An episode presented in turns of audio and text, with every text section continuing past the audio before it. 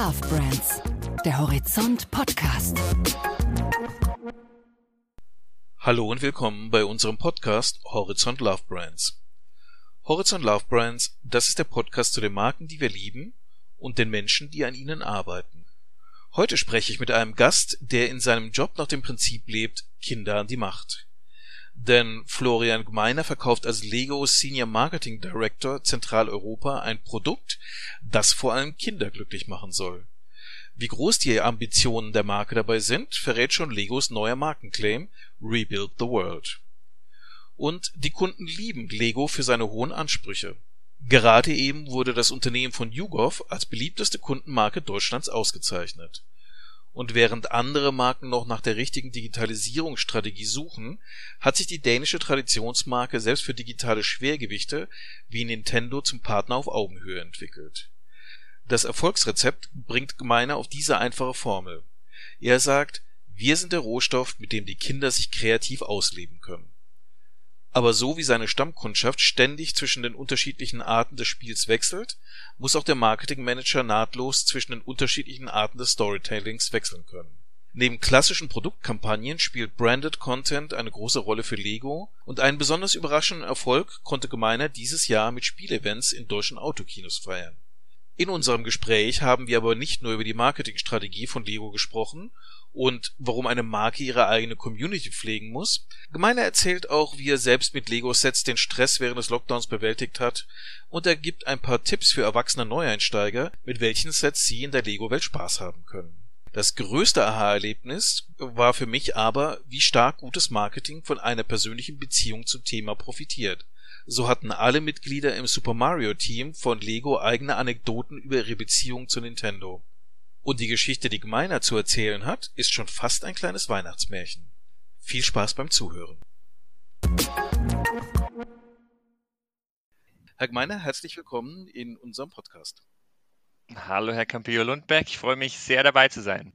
Herr Gmeiner, mit einem Job wie den Ihren haben Sie den Vorteil, dass Sie niemandem groß erklären müssen, für wen Sie arbeiten. Jeder Mensch kennt Lego. Sie haben aber wahrscheinlich auch den Nachteil, dass Sie viele Geschichten vom Umgang mit dem Produkt hören. Hand aufs Herz, wie viele Eltern haben schon Ihnen ihr Leid geklagt mit Lego-Steinen, auf die Sie getreten sind?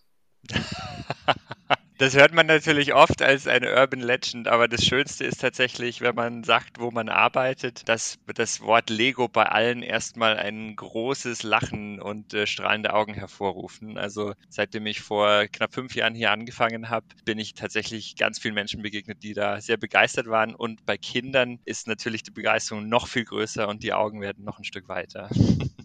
Aber die Elternperspektive auf Lego ist ja immer ein bisschen eine andere. Zum einen, dass sie immer sagen müssen, räum deine Legos auf. Zum anderen, dass sie sagen müssen, ah, noch ein Set, du spielst ja mit einem anderen Set schon nicht mehr. Hören Sie von den Eltern auch ungefilterte Begeisterung oder haben die ein bisschen eine andere Geschichte zu erzählen?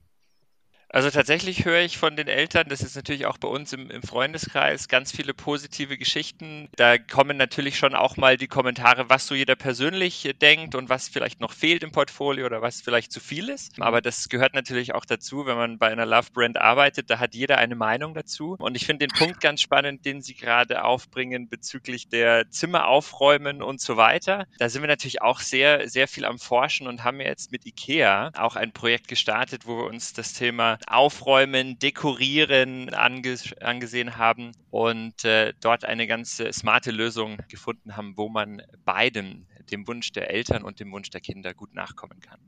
Das klingt ja nach einem ganz spannenden Konzept. Die Frage, wie integriere ich Lego in meinem Alltag und so, dass es im Kinderzimmer kein permanentes Chaos gibt. Wobei ja Chaos ja manchmal auch das Prinzip bei Lego ist. Beim ersten Lego-Film ging es ja grundsätzlich darum, machen wir freies Spielen oder bauen wir Sets zusammen? Das ist ja schon fast eine philosophische Grundsatzfrage für die Marke Lego und wo sie sich hin entwickelt. Sie haben auf der einen Seite diese sehr schönen, sehr erfolgreichen Sets, sei es Batman, sei es Harry Potter, jetzt zuletzt Super Mario, aber gleichzeitig ist ja die Grundphilosophie von ihrer Marke, dass Kinder mit dem Baustein einfach alles zusammenbauen können, was sie wollen. Wie versöhnt man das eigentlich jetzt in einer Markenstrategie, dass man einerseits diese freie Kreativität noch bewahren will, aber gleichzeitig den Leuten eben genau das geben will, was sie offensichtlich gerne sehen, Verbindungen zu anderen Populärkulturen, Szenarien, die sie zusammenbauen können?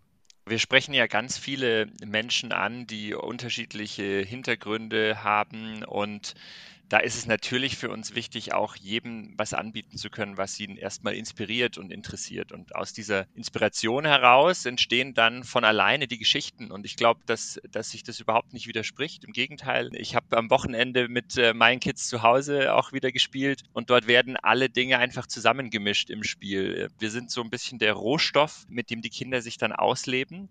Und mit diesem Rohstoff ja, erschaffen die Kinder dann ihre Welten und äh, mischen die zusammen. Und da gibt es dann das Rollenspiel, das ja auch ganz wichtig für die Psychologie der Kinder ist, für die Entwicklung, auch für das Verarbeiten, das Spielen von Freundschaft, von Problemlösung. Auch Konflikte werden ja da auch ganz stark verarbeitet beim Spielen. Und dann kann man natürlich auch sagen, die Kreativität ist frei bauen entwickeln dann ganz neue Momente. Und ich glaube, in der Show Lego Masters haben wir auch gesehen, was die Fans, die sich dann wirklich ausgiebig mit unserem Produkt beschäftigen, alles erschaffen können, wo auch mir der Mund dann mal offen stehen bleibt und ich einfach nur begeistert bin, was man mit Lego alles bauen kann. Die Geschichte von dem Lego-Unterhaltungs-Content ist ja eine sehr spannende, aber da wollen wir vielleicht später nochmal genauer drauf kommen. Sie haben ja sehr schön gesagt, so von wegen, dass die Art und Weise, wie Kinder damit spielen, eine andere ist, als vielleicht offiziell auf der Verpackung draufsteht, dass da auch Dinge zusammengerührt werden und plötzlich Neues daraus geschaffen werden. Das ist ja eine ganz andere Logik, als sozusagen ein, eine erwachsene Zielgruppe hätte. Wie sehr versuchen Sie denn eigentlich so dieses Prinzip von Kinder an die Macht auch in die Art und Weise zu übersetzen, wie sie die Marke erzählen, wie sie im Marketing letztlich auch ihr Produkt vermitteln. Ja, also im Marketing ist ja immer Storytelling und Emotionen hervorrufen so das Schlüsselelement und die, die geheime Ingredient, wie man so schön sagt. Und natürlich versuchen wir da äh, Geschichten zu erzählen, Inspirationen zu schaffen. Und die lehnen sich, je nachdem, um was es gerade geht, lehnen die sich natürlich an, entweder an die, an die Fantasiewelten oder die Spielewelten, die wir aufgreifen möchten und die Geschichte dann weiter erzählen und in die Hände der Kinder legen. Oder ähm, wir gehen eben mit dem kreativen Ansatz rein, wie unsere Lego Classic Boxen, wo wir sagen können, hey, hier haben wir jetzt eine Box, da kannst du alle Fahrzeuge bauen, die dir in den Kopf kommen. Und das ist dann wieder ein ganz anderer Kommunikation kommunikativer Ansatz. Und dann gibt es für die Schenker natürlich auch Linien wie das Creator 3-in-1, wo vielleicht der äh, Geschenker oder die Geschenkerin, die das Set für ihre Groß, äh, Großenkel oder ihre ähm, Kinder kaufen, sich nicht sicher sind, was denn schon im Kinderzimmer alles äh, vorhanden ist. Und dann gibt es drei Varianten, die man bauen kann. Oder man kann eben einfach freies Bauen wählen und die Kiste unten aus dem, aus dem Keller oder aus dem Speicher holen, wenn dann die Kinder wieder aktiv werden wollen. Oder wie wir uns natürlich freuen und wünschen, dass sie direkt im Kinderzimmer schon verfügbar sind.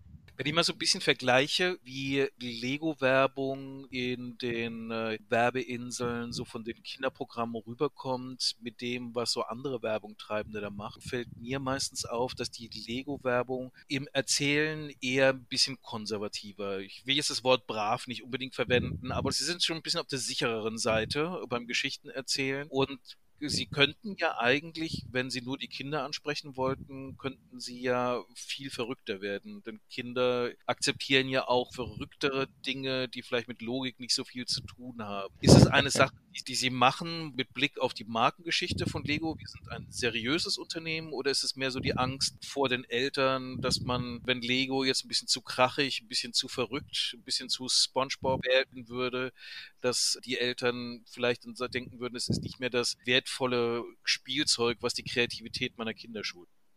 Also ich weiß nicht genau, welche Werbung Sie jetzt da meinen. Äh, mir kommen ganz viele äh, sehr peppige und sehr knallige Elemente in den Kopf. Ähm, ich weiß nicht, ob Sie auf der Spielwarenmesse auch dabei waren, als wir zum Beispiel den Lego Dots äh, TVC gezeigt haben, wo es natürlich sehr laut und krachig und bunt wird. Und das sind dann die Elemente. Wir haben natürlich auch andere, ich sag mal klassische angehauchte Elemente wir haben natürlich auch das Content Marketing, wo wir sehr viel über das Storytelling machen, wo wir erstmal die Geschichte und den Kontext in Formaten produzieren. Und dann auf Geschenkanlässe hin die Erwachsenen wieder ansprechen. Wir hatten jetzt zum Beispiel auch für Rebuild the World, da haben wir letztes Jahr ja angefangen, diesen Claim mit der Marke zu verbinden. Da haben wir auch ganz äh, kreative und inspirative Elemente drin, die ich jetzt äh, schon eher auch als peppig und knallig und Fantasie angereichert äh, beschreiben würde und weniger als klassische Werbung. Aber müsste ich jetzt mal schauen, was Sie da genau gesehen haben. Aber Werbung ist ja eigentlich auch nicht mehr so ganz ihre Hauptbaustelle im Marketing, wenn ich das richtig sehe. Konkretes Beispiel war ja jetzt zu Beginn der Corona-Pandemie hat es ja viele Unternehmen gegeben, die sich dann nochmal über eine eigene Werbestrategie Gedanken gemacht haben, wie man die eigene Botschaft vermitteln kann. Sie haben keine Werbung geschaltet. Sie haben was anderes gemacht. Also wir haben schon auch Werbung geschaltet, aber Werbung ist ja nur immer ein Baustein ähm, im Marketingmix. Und als wir uns letztes Jahr gesehen hatten, wenn ich mich richtig erinnere, haben wir auch über das Thema Events und die Wichtigkeit der Events gesprochen. Und natürlich hatten wir, wie bestimmt auch viele der Zuhörer, ähm, ganz tolle Pläne, was wir für das Jahr 2020 alles machen wollen, wie wir mit unseren Fans und der Community zusammenkommen möchten. Und das hat sich natürlich dann schnell in einen Umdenkprozess ja, herauskristallisiert. Und eine Sache, die, die mir oder die uns auch hier im Office äh, sehr schnell bewusst wurde, jeder ist natürlich mit einer neuen Situation privat konfrontiert gewesen erstmal. Wir haben ja auch hier ganz viele Eltern bei uns und da war dann erstmal Homeoffice angesagt und die Kinder waren zu Hause, konnten nicht in die Schule. Und wie geht man damit um? Und da war so ein Moment, ich kann mich noch gut daran erinnern, wo wir darüber gesprochen haben. Wir haben jetzt hier auch als die Firma Lego eine ganz große soziale Verantwortung und eine Chance auch mit den Kindern, die wir ansprechen wollen, auch in Interaktion zu treten und ihnen was anzubieten. Da gab es viele Ideen und wir sind dann mit dem Bau mit uns reingestartet und haben gesagt, wir wollen Kindern einfach kurze Baumomente und Inspirationen ermöglichen, wo die Eltern sagen können, hey, da kannst du dich jetzt ein bisschen mit beschäftigen, da kannst du dich auch kreativ ausleben. Und wir haben dann einen Contest gemacht, der dann auch wieder diese Bilder und die Videos, die uns dann geschickt wurden, die weiterzuteilen und damit auch andere Kinder wieder inspirieren. Und auch so ein bisschen das Thema psychologisch zu verarbeiten. Wir haben dann gesagt, hey, was vermisst ihr denn im Moment am allermeisten und baut das doch mal. Und das waren schöne Elemente und den Bogen haben wir dann komplett zurückgespannt, äh, als es dann wieder jetzt in den Sommer ging und die Dinge sich hier bei uns in Deutschland, Österreich und der Schweiz wieder ein bisschen gelockert haben. Und dann haben wir gesagt, okay, wie können wir denn jetzt auch da wieder die Brücke schlagen zu dem, was wir eigentlich mal vorhatten? und wie können wir auch die Familien belohnen, die jetzt da durchgegangen sind durch diese schwierige Zeit und haben uns dann dazu entschieden, die Deine Lego-Zeit, äh, Deine Lego-Show auf die Beine zu stellen. Und also die, da haben wir die ultimative Belohnung, die Familien quasi aus dem Haus rauszuholen, wo bestimmt auch sehr viele Eltern dankbar waren, dass sie jetzt nicht mehr nur die ganze Zeit in den eigenen vier Wänden mit ihren Kindern waren. Ganz genau. Das Konzept war, wir haben gesagt, okay, Autokinos war ja auch eins der Trendwörter des Jahres, glaube ich. Und wir haben uns äh, für Stuttgart, für Hamburg und für München dazu entschieden, drei dieser Autokinos anzumieten und da eine Lego-Show auf die Beine zu stellen. Und dort war auf der Bühne, waren dann Live-Show-Acts. Wir hatten Moderatoren, die dann mit Verlängerungsmikrofonen durchs Publikum gedüst sind, die, Leute interviewt haben, die die Kinder darauf, dazu aufgefordert haben, was zu bauen und das dann auch zu teilen mit den anderen. Jeder war in seinem sicheren sicheren Bereich im Auto oder auch auf den Autodächern, was ich sehr lustig fand und haben auf den Kühlerhauben gebaut und das war eine echt schöne Zeit. Und ja, das war, glaube ich, ein schöner Moment einfach für die Familien. Wir waren sehr dankbar, weil wir tatsächlich mit dem Wetter auch unheimlich Glück hatten. Und äh, wir haben gemerkt, dass die Events waren schnell ausverkauft. Wir haben dann uns auch entschieden, einen Livestream anzubieten für alle, die nicht live dabei sein konnten war eine ganz schöne Aktion aus meiner Sicht und die Kinder sind gehüpft und haben getanzt und haben gebaut und äh, auch ganz viel Lego mit nach Hause genommen von uns. Da muss ich natürlich jetzt eine Frage stellen für alle Marketingentscheider, die zuhören und neidisch sind. Wie erkläre ich denn meinem Controlling, dass so ein Event, was Kinder glücklich macht, dass das tatsächlich auch für meine Marke gutes Marketing ist?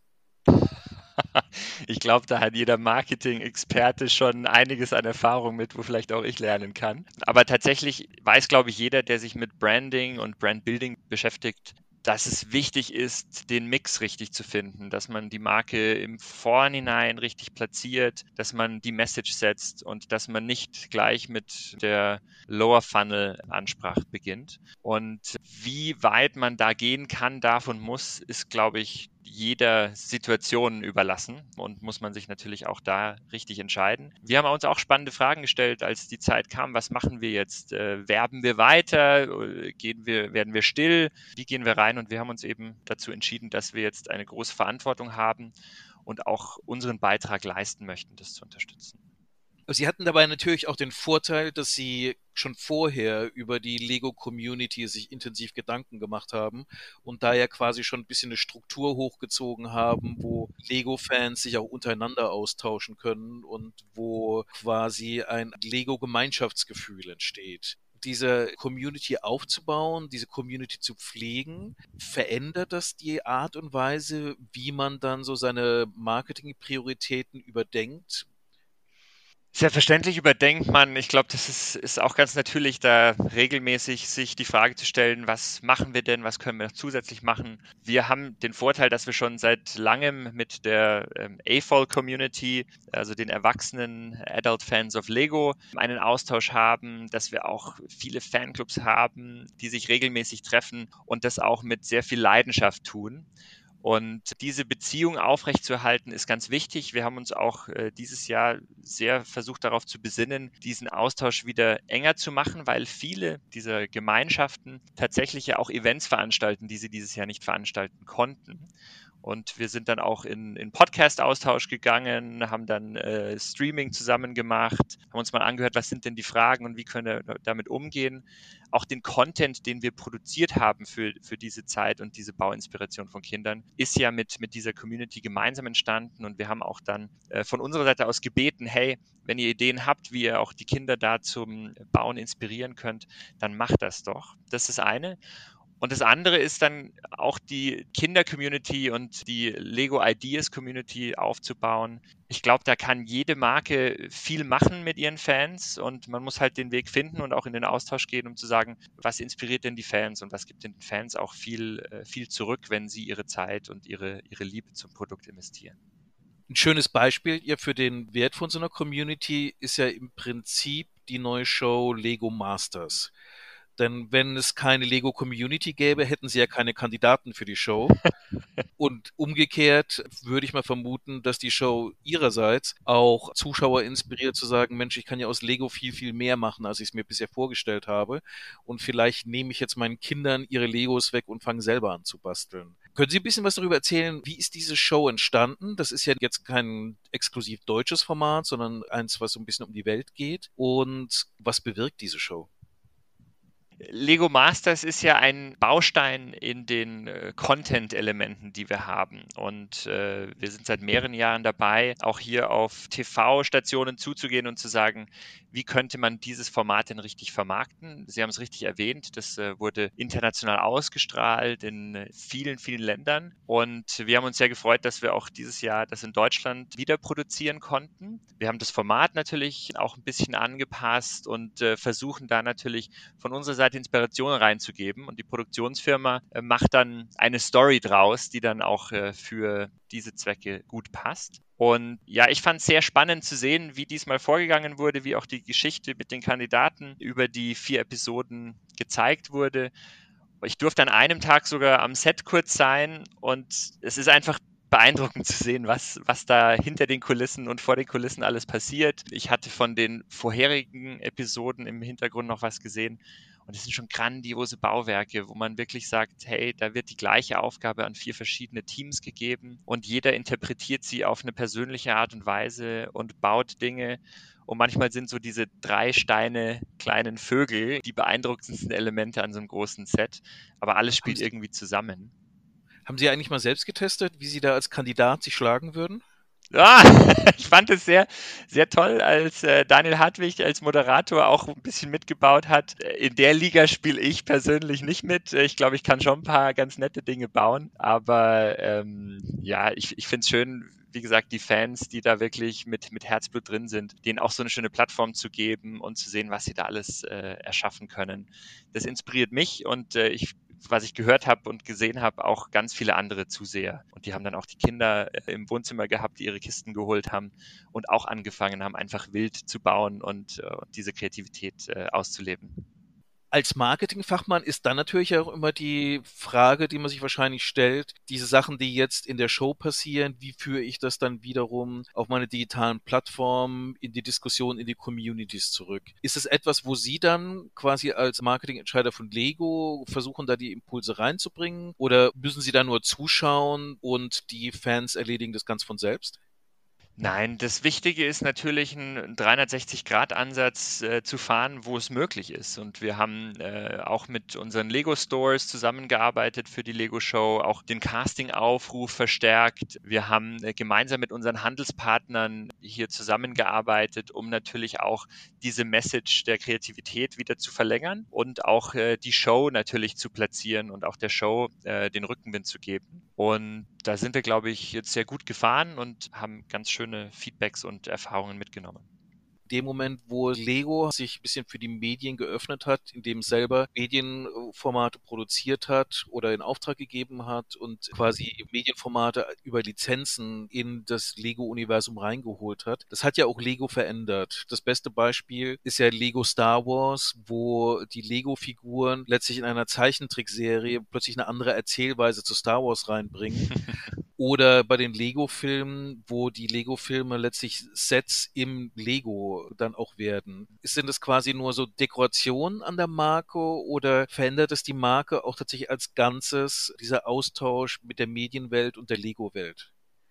Eine Marke ist ja immer ein lebendes Element und die wird natürlich zum einen von der Community geformt und zum anderen auch über die Erzählweisen, die sich ergeben und die man auch natürlich versucht zu formen in einem gewissen Grad. Aber wenn ich so drauf blicke, wie wir den Content nutzen, wie wir auch das Content Marketing als Plattform haben, mit dem Lego-Humor, den wir in die verschiedenen äh, Serien mit reinbringen, wo wir auch ähm, versuchen, so Themen aufzugreifen, wie in dem ersten Lego-Film, dass, dass wir den Kindern die Kreativität und dieses man darf auch mal die Lego-Stadt wieder zerstören und neu bauen und diese Elemente aufzugreifen, das ist eine, eine schöne Möglichkeit, eine schöne Chance. Und da sind wir natürlich auch sehr dankbar, dass wir das mit unserer Marke machen können. Und gleichzeitig versuchen wir natürlich auch, die Impulse aufzugreifen und zu sagen, was, was ist denn gerade relevant und aktuell und was interessiert denn gerade die Kinder und wie können wir da mit Partnerschaften, mit Lizenzen unterstützen und hineingehen.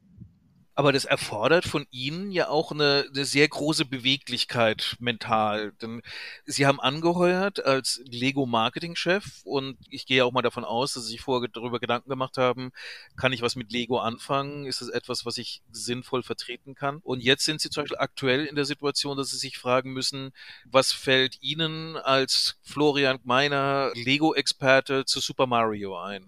Ähm, jetzt weiß ich nicht, sind, sind, sind, haben Sie eine Nintendo-Vergangenheit? Also war das für Sie ein gutes Ereignis, dass Super Mario kam? Oder ist es tatsächlich ein Thema gewesen, wo Sie sich erstmal einarbeiten mussten?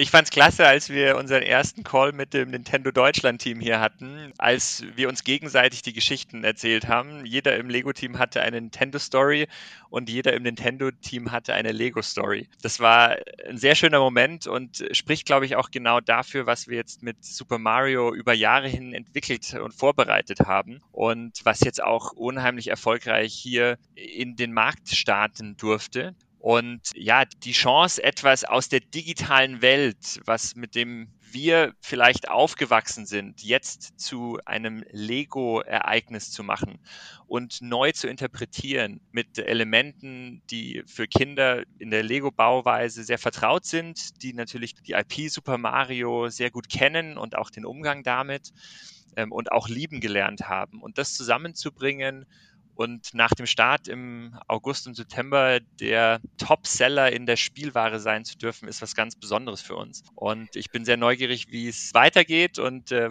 wir sind auch der Meinung, dass ganz viele Wunschzettel mit Lego Super Mario ausgestattet werden und da freuen wir uns natürlich sehr drüber. Ich glaube, was die Zuhörer auch neugierig drauf sind, ist ihre Nintendo Story. Also ich weiß, meine Nintendo Story ist Donkey Kong. Äh, ich habe noch in einem Pixel-Universum mit meinem kleinen, damals noch namenlosen Klempner immer gekämpft, um äh, ja. Äh, das Hochhaus hochzukommen, um die Prinzessin zu retten vom wütenden Affen. Wo ist Ihre Nintendo-Story? Meine Nintendo-Story ist äh, lustig. Ich hole einen kleinen Moment aus. Ähm, es war Weihnachten. Ich habe ein äh, Lego-Raumprodukt äh, bekommen und an Weihnachten aufgebaut und hatte aber den ganzen Abend irgendwie Bauchweh beim Bauen. Und dann nach dem ins Bett gehen habe ich zu meinen Eltern gesagt, ich habe immer noch einen riesen Bauchweh. Wir sind ins Krankenhaus gefahren und ich habe meinen Blinddarm äh, entfernt bekommen. Und als ich dann im Krankenhaus lag ähm, und da tatsächlich etwas länger sein musste, haben mir meine Eltern im Krankenhaus den Gameboy geschenkt. Und dort habe ich dann mit Tetris äh, und Link-Kabel mit den anderen Kindern, die auf der Station waren, tatsächlich meine ersten Momente mit Nintendo verbracht. Und somit hat sich damals schon Lego und Nintendo irgendwie gut zusammengefügt. Das ist ja dann fast eine, eine schon, schon kosmische Reise, dass sie jetzt ja. wieder zurück mit, mit Super Mario. Was mich dran fasziniert hat an den neuen Sets, ist, dass die ja auch sichtlich bemüht sind, dieses Jump-and-Run-Erlebnis aus der digitalen Welt in die analoge Welt wenigstens teilweise als Gefühl zurückzubringen. Ja. Wenn Sie mal so ein bisschen drüber erzählen könnten, was war denn der sozusagen der Ansatz, die Super Mario Sets anders zu machen, als jetzt normale Lego Sets sind? Also ich weiß, dass äh, die Gespräche zwischen Nintendo und Lego ähm, schon sehr lange laufen und dass äh, auch sehr viel Liebe und Invest in dieses Produkt äh, geflossen ist. Und auch das äh, Nintendo-Team aus Japan da sehr viel mit Hand angelegt hat und wir gemeinsam eben etwas schaffen wollten, was natürlich beiden Produkten gerecht wird. Und ich glaube, es ist uns wirklich ausgezeichnet gelungen mit dieser kleinen Lego Mario-Figur, wo wir natürlich auch das Display vorne drauf drauf haben, wo wir die Scanner-Technologie unten haben, wo der Mario die Münzen sammelt, wie man es äh, aus, aus dem Spiel damals kennt, und dann aber auch eine akustische Rückmeldung an äh, den Spieler oder das Kind gibt, die diese Figur in der Hand hält. Da wird auch ganz viel Emotion wieder durch den Charakter zum Leben gebracht, wie die Augen aussehen, wenn er umfällt oder wie er reagiert, wenn man ihm einen neuen Anzug anzieht. Und das ist, glaube ich, wirklich sehr spielerisch gemacht und auf eine Art, da haben wir natürlich auch viel getestet in den Produkttests und Fokusgruppen. Was reizt die Kinder und was spricht sie am meisten an?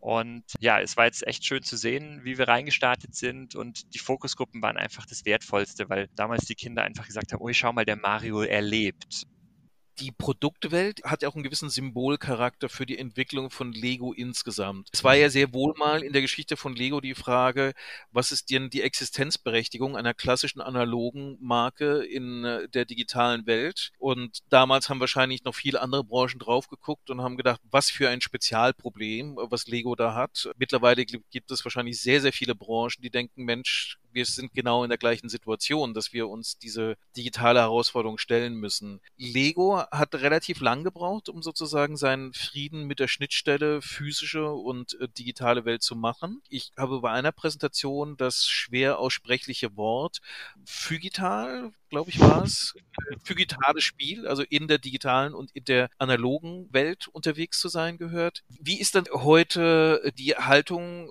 von Lego? Gibt es eine schlechte, eine gute Art des Spiels? Sind die voneinander losgetrennt? Befruchten die sich gegenseitig? Wo geht die Reise hin im Spiel der Kinder von heute? Ich glaube, da ist ganz wichtig auch zu wissen, wo wir als Lego herkommen. Und viele wissen vielleicht noch, dass wir Anfang der 2000er ja durch die Lego-Krise durchgegangen sind, sage ich jetzt mal, wo unsere Produkte, wir haben, waren sehr divers aufgestellt und ein und es hat einfach nicht so funktioniert, wie es funktionieren sollte. Und in der Comeback-Story, die wir dann hingelegt haben, war das Schlüsselelement, sich auf den Lego-Stein zu besinnen. Und ich glaube, das ist auch das, was uns im Moment trägt. Wir sind auch heute wieder sehr breit aufgestellt. Wir haben auch viele Dinge gemacht, die wir vielleicht früher zu früh gemacht haben. Und äh, der Lego-Stein ist immer das und dieses physische Spielen ist das, äh, wo wir hinwollen, weil wir wissen, was es alles äh, für positive Effekte auch für die Entwicklung der Kinder hat und wie wichtig auch dieses haptische und dieses Denken und Problemlösen ist. Und gleichzeitig haben wir uns aber auch geöffnet, wie, glaube ich, jeder sich damit beschäftigt und wie auch die Leute, was erwarten die Kinder von heute. Und die Kinder von heute haben dieses Fluid Play, die unterscheiden nicht mehr, ob ich jetzt eine Augmented Reality anschaue und dahinter ist etwas oder ob ich auf dem Screen äh, mit einer Lego-Figur durch eine Welt hüpfe und etwas löse oder ob ich das hier auf meinem Schreibtisch mache oder beides gleichzeitig und abwechselnd. Und dadurch ergeben sich für uns natürlich schöne Chancen, Möglichkeiten, auch viele Verantwortungen, wie wir damit umgehen. Und diese Herausforderungen stellen wir uns natürlich und, und testen und probieren und versuchen die Dinge zu skalieren, wo wir sagen, ja, da haben wir die richtige Lösung gefunden. Und äh, auch mit Super Mario ist auch wieder ein schönes Beispiel, wie wir versuchen, mal eine digitale Welt ins Physische zurückzubringen. Sie haben ja in der physischen Welt 2019 ein neues Problem dazu bekommen, sprich, Sie stellen Plastikspielzeug her. Und das Wort Plastik hat ja im Augenblick nicht den allerbesten Ruf. Wer in die Weltmeere schaut, weiß auch, warum es nicht den allerbesten Ruf hat. Nun schwimmen im Pazifischen Ozean jetzt keine schwimmenden Insel von Lego-Bausteinen, aber nichtsdestotrotz sind sie in einer Produktgruppe, die ein Imageproblem hat. Wie geht Lego eigentlich denn damit um? Die Frage hören wir natürlich äh, regelmäßig. Was wir wissen, und das wissen hoffentlich auch alle, die die Lego-Bausteine zu Hause haben, wir sind kein Wegwerfprodukt. Ähm, das heißt, äh, unsere Zahlen sind fast bei 100 Prozent Leute, die Lego weitergeben, die weiter verschenken, die es aufheben für ihre Kinder. Die Kompatibilität der Steine ähm, und auch die lange Haltbarkeit der Steine. Also wenn Sie Steine jetzt von vor 50 Jahren aus dem Keller holen, dann sind die noch kompatibel und Sie können sie auch weiter nutzen nutzen. Und das ist, ist erstmal eine, eine schöne Grundlage und macht es auch wieder gut für uns. Das Zweite, womit wir uns natürlich auch beschäftigen, ist, wie können wir uns langfristig nachhaltig aufstellen. Und äh, Sie wissen wahrscheinlich, dass wir vor einigen Jahren das Statement rausgegeben haben, dass wir bis zu unserem 100-jährigen Geburtstag 2032 einen Rohstoff entwickeln möchten, der auf nachhaltige Art und Weise produziert ist, der die gleichen Charaktereigenschaften wie unsere Steine hat, also auch die Haltbarkeit ähm, und das Spielerlebnis ähm, wahren kann. Und das ist unser Ziel, da investieren wir rein. Da haben wir 150 Mitarbeiter, die das ganze Jahr jeden Tag oder jeden Arbeitstag daran forschen. Wir haben auch viele Elemente, wie wir uns mit dem Thema Verpackung ähm, neu aufstellen, wie wir hier die äh, Verpackungen in der Zukunft mit Papier anstatt äh, den, äh, den Plastikhüllen nutzen. Und da sind wir, glaube ich, auf einem ganz guten Weg und äh, werden auch weiter alles tun, uns da so gut wie möglich und auch unseren Kindern gegenüber und den kommenden Generationen gegenüber gut aufzustellen wo Sie jetzt das 100-jährige Jubiläum in der Zukunft ansprechen, was jetzt ja gerade sehr aktuell ist, ist das 60-jährige Jubiläum von Lego. Das ist ja auch immer so ein bisschen eine Chance, um quasi eine Bilanz zu ziehen, so ein bisschen zu gucken, wo steht man eigentlich, wo will man hin. Hat es bei Lego stattgefunden? Gibt es sozusagen das Manifest zum 60-jährigen, was man jetzt anders machen will oder was die neuen Akzente sein sollen? Also der Lego Stein wurde vor einigen Jahren 60 Jahre alt. Die Firma äh, gibt es ja auch schon einen Ticken länger. Wir äh, waren ja auch am Anfang ein Holzspielzeug. Und natürlich ziehen wir regelmäßig Resümee, aber wir machen das jetzt nicht so Milestone getrieben, ähm, sondern wir sagen einfach, wie jede Firma ähm, auch, wo stehen wir gerade, wo wollen wir hin, was, was verändert sich um uns herum und wie wollen auch wir uns verändern und äh, wie wollen wir vielleicht auch Veränderungen herbeirufen, was wir natürlich auch mit so Claims, wir haben letztes Jahr den Claim Rebuild the World eingeführt, dass wir auch da der Marke eine neue Haltung geben möchten und auch der Marke ein neues Profil geben äh, möchten, was wir auch, glaube ich, äh, dieses Jahr und die letzten Jahre sehr schön ge geschafft haben wenn man ein neues Profil geben will, dann war man ja mit dem Profil, wie es bisher war, nicht komplett zufrieden. Was ist der Punkt, der sozusagen das neue Markenprofil besser vermitteln soll? Oder gab es irgendwie eine Wahrnehmung in der Vergangenheit, wo Sie sagen, das sind wir eigentlich nicht mehr, davon wollen wir weg? Da interpretieren Sie jetzt Profil anders als ich, weil für mich äh, steckt an dem Wort Profil, dass der Kern genau das Richtige ist und dass man aber die Ecken und Kanten in ein neues Profil bringen möchte. Das, das verstehe ich mit dem Wort Profil. Also ich glaube, unser Kern, unsere Mission, Inspire and Develop the Builders of Tomorrow, also die Baumeister von morgen zu inspirieren und zu entwickeln, das ist genau das Richtige. Da investieren wir seit Jahren und Jahrzehnten hinein und das werden wir auch weiterhin tun. Aber wir stellen uns natürlich auch äh, ein bisschen anders auf und wir werden hier auch Elemente aufgreifen, die für uns wichtig sind und die auch für unsere Umwelt und unsere Gesellschaft, in der wir agieren, wichtig sind. Die Baumeister von morgen, die Lego ja ansprechen will, werden die auch morgen immer noch mit den klassischen Lego-Bausteinen bauen äh, oder ist auch ein Szenario denkbar, wo es vielleicht einfach keinen Lego-Baustein mehr gibt, sondern tatsächlich das digital gemacht wird?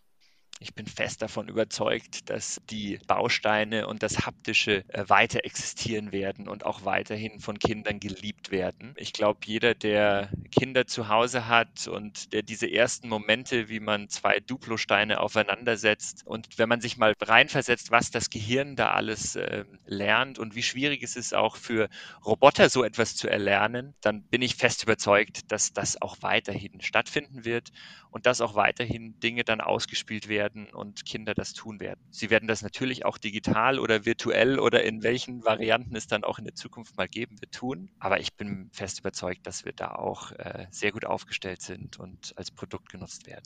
Es gibt ja im Prinzip schon eine digitale Bausteinwelt, Minecraft, die ja höchst beliebt ist und wo ja auch sehr kreativ zusammengebastelt wird. Ist das das Lego von morgen oder ist Minecraft etwas komplett anderes als Lego? Also ich finde es schön, weil Minecraft und Lego tatsächlich sehr gut aufeinander passen und zusammenpassen. Und es gibt sowohl Kinder, die zuerst Lego gespielt haben und dann bei Minecraft sagen, oh schau, das ist ja wie eine digitale Version von Lego. Und es gibt auch Kinder, die zuerst ähm, die digitale Version Minecraft gespielt haben und die sagen, oh schau mal, das ist ja wie Minecraft, aber in echt. Und das Wichtige ist, alle Kinder lieben es und alle Kinder verstehen, was ich damit machen kann und bauen mit diesen Bausteinen, sei es im Kinderzimmer oder sei es virtuell, ihre eigenen Welten, ihre Häuser, ihre Paläste, ihre Fallen, ihre äh, verschiedenen Elemente. Und das ist das Schöne und das ist das, glaube ich, was das Spielerlebnis da vereint. Und dann ist egal, wo es stattfindet. Und das ist dann dieses Fluid Play, was die Kinder von heute, glaube ich, ganz intuitiv schon wahrnehmen. Wie ist es eigentlich? Sie haben ja bei sich im Hause ja einige Möglichkeiten, wo auch extern Welten, Ideen vorgeschlagen werden können, was in Lego abgebildet werden soll. Dann kommen dann so Sachen dabei raus, wie jetzt das TV-Set von, von der Serie Friends. Wie hoch ist denn für Sie als Lego-Mitarbeiter in durchaus prominenter Stelle die Versuchung zu sagen, ich würde ganz gerne eine, vielleicht eine Serie, die ich selber gerne gemocht habe oder irgendwie eine, eine Medienwelt, von der ich großer Fan bin, da reingeben. Haben Sie da irgendwie was, wo Sie sagen, das fände ich toll, wenn es jetzt auch mal irgendwie bei Lego Ideas äh, unter die Kandidaten kommen würde? Natürlich hat jeder, glaube ich, so seine Ideen und was er sich wünscht und was er damit in Verbindung bringt. Und Lego Ideas ist ja auch die Plattform, wo es jeder Mensch machen kann. Und dann gibt es ja den Auswahlprozess und äh, dann auch ganz oft die Situation, dass diese Produkte gelauncht wurden. Die internationale Raumstation zum Beispiel war ja von einem Fan von Lego, der auch hier aus Deutschland kommt. Und äh, natürlich habe ich auch meine Ideen und meine Elemente, aber ich fokussiere mich dann im Moment eher auf das Marketing und darauf, mit den, mit den Teams gemeinsam das zu machen. Das andere, was vielleicht noch ganz spannend war, weil Sie es gerade erwähnen, auch diese Liebe für die Erwachsenen, das war für mich auch ganz spannend, jetzt aus den letzten Monaten rauszusehen, wie viele Leute auch ihre Liebe zu Lego wieder entdeckt haben während dieser Zeit und wo man vielleicht nicht so rausgehen konnte oder nicht verreisen konnte, haben wir jetzt ganz viel beobachtet, dass ja Leute zu Lego zurückfinden und auch diese Zeit nutzen, um ein bisschen zu entspannen, abzuschalten. So meditativ wurde es auch öfter beschrieben, einfach mal ein großes Lego-Set zu bauen. Und das fand ich auch ganz schön, habe ich natürlich auch selber ein bisschen genutzt, aber das auch von anderen zu hören, war eine ganz tolle Story. Das ist ja natürlich immer so auch das Stichwort, was haben wir jetzt aus den Lockdown-Monaten, aus der ersten Welle gelernt? Sind neue Zielgruppen im Marketing entstanden? Das klingt, wie Sie es mir schildern, so ein bisschen, als ob da vielleicht tatsächlich eine neue Zielgruppe oder eine vielleicht kleinere Zielgruppe jetzt relevanter geworden wäre für Sie. Ja, in manchen Märkten ist es so. In Deutschland sind wir schon seit 1955, sage ich mal, Kern äh, der deutschen Jugend. Und die Leute, die mit Lego aufgewachsen sind, finden da natürlich relativ schnell einen Anschluss. Und für uns war es auch die letzten Jahre schon immer üblich, dass Erwachsene auch große Sets kaufen und auch gerne Herausforderungen im Bauerlebnis sich wünschen. Und da haben wir natürlich schon die letzten Jahre auch immer viele Produkte gehabt und sind auch jetzt dieses Jahr wieder mit spannenden Builds dabei, haben da auch natürlich ein Lego Super Mario Set, wo man sein NES nachbauen kann und haben auch für Harry Potter Fans und so weiter viel dabei. Und das ist jetzt für uns nichts Neues, aber ich glaube, wir haben uns einfach nochmal neu darauf fokussiert, während wir jetzt gesehen haben, was die Fans lieben und tun möchten. Wir haben auch Lego Art ja auf den Markt gebracht dieses Jahr, wo man mit Mosaiksteinchen äh, zum Beispiel die Marilyn Monroe nachbauen kann. Und das sind, glaube ich, so ganz spannende Interpretationen, die vielleicht auch nicht immer ganz klassisches Lego-Bauen sind. Nun sind wir ja immer noch in gestressten Zeiten und das wird ja wohl noch auch ein paar Monate so weitergehen. Deswegen wäre es vielleicht ganz fantastisch zum Abschluss von diesem äh, sehr spannenden, unterhaltsamen Gespräch, wenn Sie so als eine Art Zuhörerservice vielleicht geben. Nennen Sie doch vielleicht drei Sets, wo Sie sagen, die Erwachsenen unter unseren Zuhörern, wenn sie ein bisschen Entschleunigung, etwas Meditatives suchen, bei Lego reinkommen wollen, das sind so die Sets, die für den Neueinsteiger perfekt wären. Das ist eine gute Frage. Ähm, ich glaube, es kommt ganz auf den Neueinsteiger ein. Aber wie gesagt, Lego Arts finde ich eine sehr schöne meditative Art, auch mal abzuschalten. Und da gibt es auch verschiedene Varianten, um sich dort auch kreativ zu beleben. Das äh, Lego Arts würde ich deswegen, Marilyn Monroe finde ich ein schönes Beispiel. Für Erwachsene ich habe persönlich den Lego Lamborghini gebaut äh, dieses Jahr. Das waren 18 Stunden Bauspaß, äh, aufgeteilt über mehrere Tage natürlich. Und ich war wieder beeindruckt, wie man auch dort Bauherausforderungen begegnet und dann erst 100 Seiten später merkt, was man da gerade gebaut hat und wie toll das zusammenpasst. Das fand ich ein sehr schönes Set. Und für die Tüftler und Programmierer bin ich auch persönlich ein großer Fan von dem Lego Mindstorms, der natürlich auch sehr viel an Schulen für das Thema Mint und STEM genutzt wird. Also wer vielleicht schon etwas ältere Kinder zu Hause hat und da gemeinsam in die Programmierwelten eintauchen möchte, ist das sowohl was für groß als auch für größere, kleinere. So, und damit sind wir wieder am Ende äh, eines Gesprächs bei Horizont Love Brands angekommen. Dieses Mal nicht nur mit fachlichen Nutzwert, sondern auch mit Nutzwert fürs Privatleben.